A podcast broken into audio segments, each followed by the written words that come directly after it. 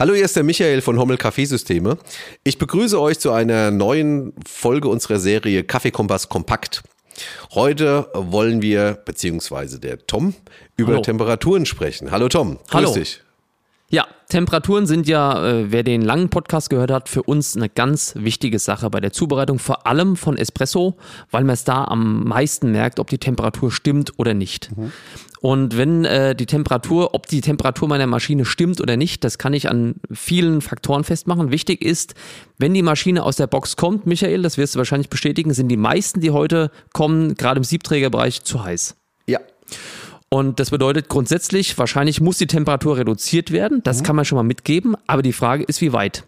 Entscheidend, äh, um festzustellen, ob meine Temperatur zu hoch oder zu niedrig ist, ist ganz grundsätzlich erstmal die Frage, ähm, ist mein Kaffee eher bitter? Dann wird er wohl etwas zu heiß gebrüht sein, denn eine zu heiße Brühung fördert einfach bittere Aromen. Ist er tendenziell zu kalt, was ja auch sein kann von der Maschine, die ich vielleicht gebraucht gekauft habe, vom Vorbesitzer etc. oder die aus der Wartung kommt, ähm, dann ist der Kaffee eher zu sauer. Wenn ich eins davon feststelle, muss ich entsprechend gegensteuern.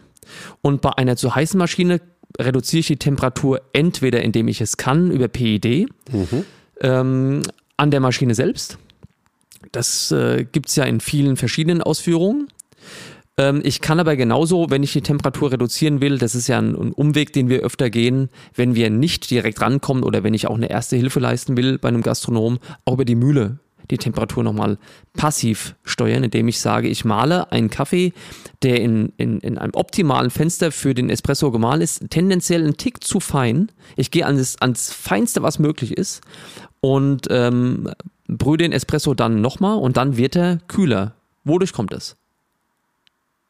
Das kommt äh, daher, dass das heiße Wasser länger Zeit hat, sich mit dem äh, etwas kälteren Pulver auszutauschen und dadurch eben der Brühvorgang etwas abgekühlt wird. Ja, ähm, das zählt für alles, was wir kennen, was aus dem Kessel kommt. Okay.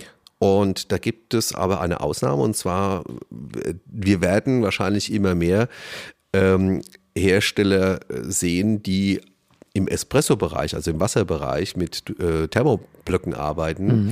Und bei denen ist es so, dass der Rückstau, also bei einer feineren Mal Malung dazu führt, dass das Wasser länger in dieser Spule, die dafür verantwortlich ist, oder in diesem Kupferrohr, das dafür verantwortlich ist, das Wasser heiß zu machen, länger stehen bleibt und dadurch tatsächlich heißer wird. Also, was du gerade gesagt hast, unterschreibe ich voll und ganz, zählt für Kesselmaschinen.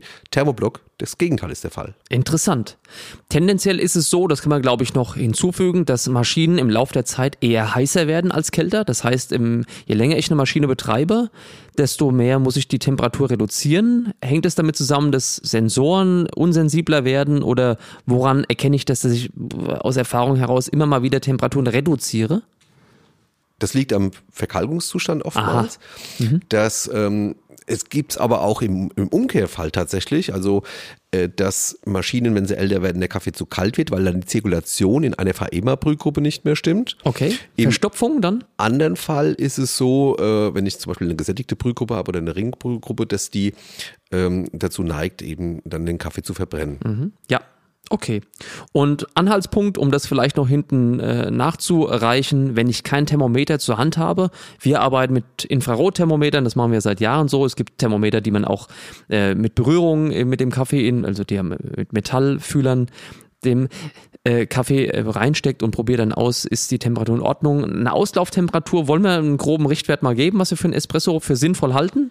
Ja gut, ich meine, äh, das kommt von dir, ganz klar. Und äh, damit holst du mich ab, weil es mir so auch am besten schmeckt. Ja. Und ähm, ich habe jetzt noch keinen Espresso getrunken, der außerhalb von 60 bis 67 Ja. Grad auf der Oberfläche Ja. war, der mir richtig gut geschmeckt hat. Die werden dann Ja. alle ein bisschen inharmonisch. Ja. Ist aber auch Geschmackssache. Ist Geschmackssache. Und äh, insofern ähm, zu dem Lasertemperaturmesser vielleicht noch was zu sagen. Da muss man dann schon in die obere Schublade greifen, sonst äh, sind die Spielräume zu groß. Mhm. Ja. Und so ein Grillthermometer, irgendein schnelles Kernthermometer für Fleisch, ähm, kann da auch weiterhelfen, um das mal zu verifizieren. Und die archaischste, aber einfachste Methode, um zu wissen, ob ich ganz aus dem Temperaturfenster raus bin, nach oben, also ob ich zu heiß bin, kann einfach auch sein, dass ich mir die Crema auf der einen Seite angucke. Grobe Blasen sprechen oft für eine deutlich zu heiße Brühung. Da reden wir aber von 8 bis 10 Grad zu viel. Dann haben wir das Phänomen schon und darüber hinaus fängt die Crema eben auch an und bitzelt ein bisschen wie Badeschaum. Das heißt, ich kann am Ohr auch hören, ob ein Espresso deutlich zu heiß ist. Okay, also das Thema ist total komplex. Es gibt noch viele Einflussfaktoren, die den Espresso zu heiß, zu kalt machen können. Ähm, Dafür gibt es den langen Podcast. Da gibt es den langen Podcast ja. aus unserer Reihe Perfectly Engineered Coffee. Ja. Hör doch da mal rein. Und jetzt erstmal ganz kompakt. Vielen Dank, Tom. Ciao.